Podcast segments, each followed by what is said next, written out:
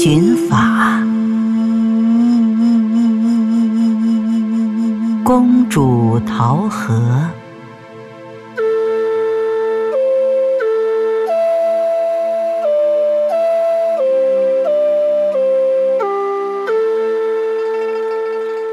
在讲桃核的故事之前，我们先来讲一下汉武帝见西王母的故事。汉武帝刘彻即位后，特别喜好神仙修炼的道术，经常到全国的名山大川和五岳去祈祷神灵，以求自己能得道成仙。西王母是中国民间信仰的女神，也是道教的女仙。她看到汉武帝刘彻修炼的心愿已久，但一直未遇到良师指引。如果他修道的心愿泯灭，一定会认为没有神仙存在。所以西王母离开天宫，降临凡间来接见他，让他坚定修道的志向，消除他对得道成仙的疑惑。七月七日那天，西王母从天而降，来到汉武帝的宫廷大殿前。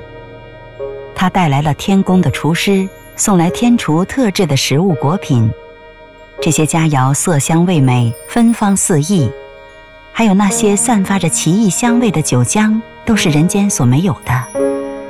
西王母又让侍女端来一个玉盘，盘中盛七只仙桃，像鸭蛋那么大，圆圆的，淡青色。侍女把仙桃呈送给西王母，西王母拿了四只送给汉武帝。留下三颗自己吃。汉武帝吃了桃子，觉得味道特别甘美，吃完后嘴里长时间充满了香味儿。汉武帝把仙桃的桃核都留了起来。西王母看见以后，问他留桃核做什么？汉武帝说打算以后种它。西王母说：“这仙桃三千年才结一次果，人间的土地太贫瘠，种下也不会生长。”汉武帝虽然没有把桃核留着种，但还是留作纪念了。后有文献记载：初元代内库所藏蟠桃核，长五寸，广四寸七分，上刻“西王母赐食武帝蟠桃于成华殿”十四字。西王母向汉武帝讲了一些真道，要他明白，想得道就必须诚心修行，抛开所有的疑虑和杂念。并通过汉武帝来启示人间那些想学道的人，让更多的凡人知道天地间确有神仙道术存在，以抛弃不信神道的愚妄之念。据说这是与西王母有关事迹的最后一次出场，在以后就没有关于西王母和其他事迹的记录了。下面我们就来讲一讲这个桃核后续发生的故事。在明朝，有一位公主，是明朝第七任皇帝景帝的女儿。后人不知她生卒时间，只知道她没有嫁人而走入修行。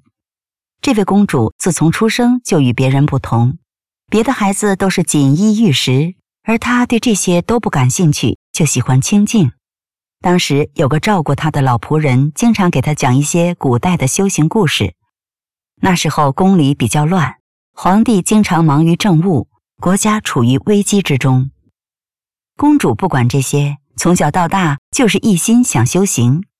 他听说内府库中有西王母曾经赠给汉武帝的桃核数枚，就想拿出一枚来看看。父皇开始时不答应，后来经不住他再三恳求，就答应下来。他把一枚桃核拿在手中，无意中对他说：“西王母，你在哪里呀？我现在也想修行。”没想到桃核那里竟然传导过来一个小童子的声音：“我这里是西域的昆仑山，我们这个群体里现在有一百二十人修行，最年长的八十多岁，我是最小的，今年六岁。”公主吃惊地抬头望望，四周的宫女和太监似乎都没有听见这个声音。她想，也许我与桃核有缘，别人是听不到的。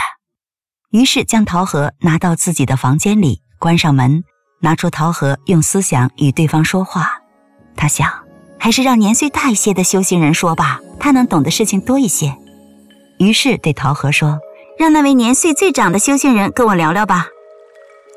这时，那边出现一位老修行者的声音：“你想知道什么？”那个小修行人说：“你们这里有一百二十人在修行，你说说他们的名字好吗？”你找笔墨。公主找来笔墨，那位修道人就把那一百二十人的名字一一说出。公主边写边吃惊，在名字中竟然有两三个与自己认识的人重名。修道人最后叮嘱公主：“莫忘来世的使命。”说完，声音就隐去了。后来，公主多次想拿出桃核再与之对话，对方却不再应答。无奈，公主只好自己静静的思考，寻找修行之法。说来也奇怪，自从公主拿着桃核与昆仑山的修行人沟通之后，不久她就能看到别人看不到的景象，还能知道一些事情的因由。她在皇宫游走之际，看到从南方运来的高档木材。就能看到这种木材是什么样的神安排的，有着什么样的特点。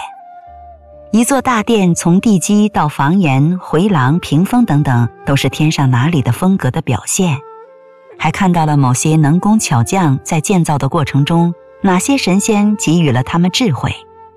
再看一间间宫殿内的各种装饰、桌椅板凳、屏风家具，包括陶瓷、刺绣等等，无不蕴含着神的智慧。他看到各种雕琢的龙的图案，他的眼前竟出现了龙的聚会画面。只见各种形态的龙在一起宴饮，有的跳舞助兴，有的舞剑。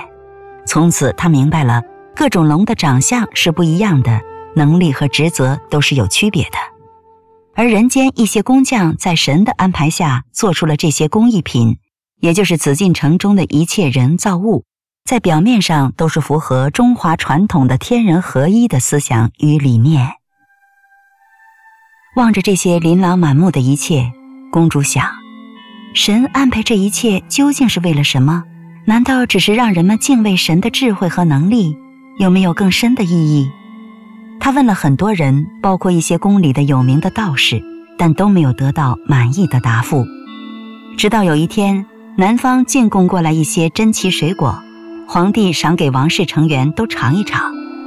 当公主拿在手里的时候，不经意地看到这样一幕：一位伟大的神手里拿着几枚种子，对他们说：“你们下到人间，一定要坚持等到创世主来人间传大法这一天，到时候你们也就有救了。”边说边将这些种子撒到人间。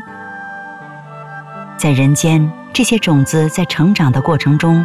受到当时环境和气候及病虫、野兽等等因素的限定，长得很费力，但他们铭记着那位神的话，顽强地活着。后来，人们逐渐认识到，他们的果实吃起来非常美味，也是进贡送人的佳品，于是开始让这种果实传遍四方。因它们本身带有很大的灵气，在与食客结缘的过程中。如果真的遇到有缘者或者悟性好的生命，就能明白他们所传递的信息和意义。公主就有幸成为其中的一个。公主明白了，原来一切都是为将来创世主在人间传大法而铺路。那怎么跟创世主结缘呢？到时候怎么才能找到创世主呢？她辗转反侧，百思不得其解。后来遇到一个陌生人，在他面前走过的时候，嘴里不停地念叨：“身在福中不知福，身在福中不知福，身在福中。”他开始没觉得什么，后来突然明白了：我现在身在创世主开创的文化环境氛围中，保持对这种神传文化的崇敬与仰慕，这本身不就是在与创世主结缘吗？我为什么非要向外面去找啊？当明白了这一切的那一刻，公主似乎看见了西王母。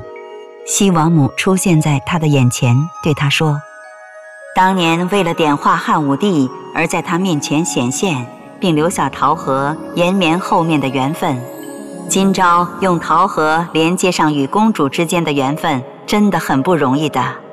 待到将来，你一定会得到创世主的亲自传度，而且就会在北京，因为这茬明朝人到时候会转生到别国，你将来也会在别国为自己的亲人呼吁奔走。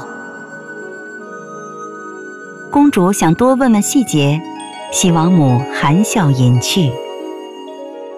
从此，公主下决心修行，为将来真正得到创世主的亲自传度而奠定文化和机缘。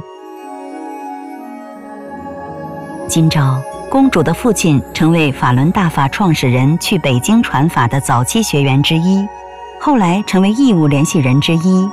一九九九年七月，江魔裹挟中共邪党迫害大法之后，他父亲被非法重判。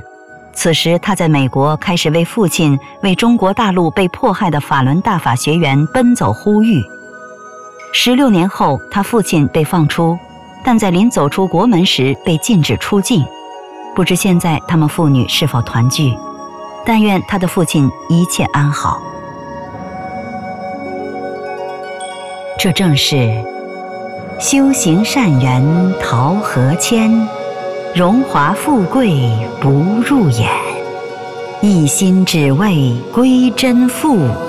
今朝得法对前愿。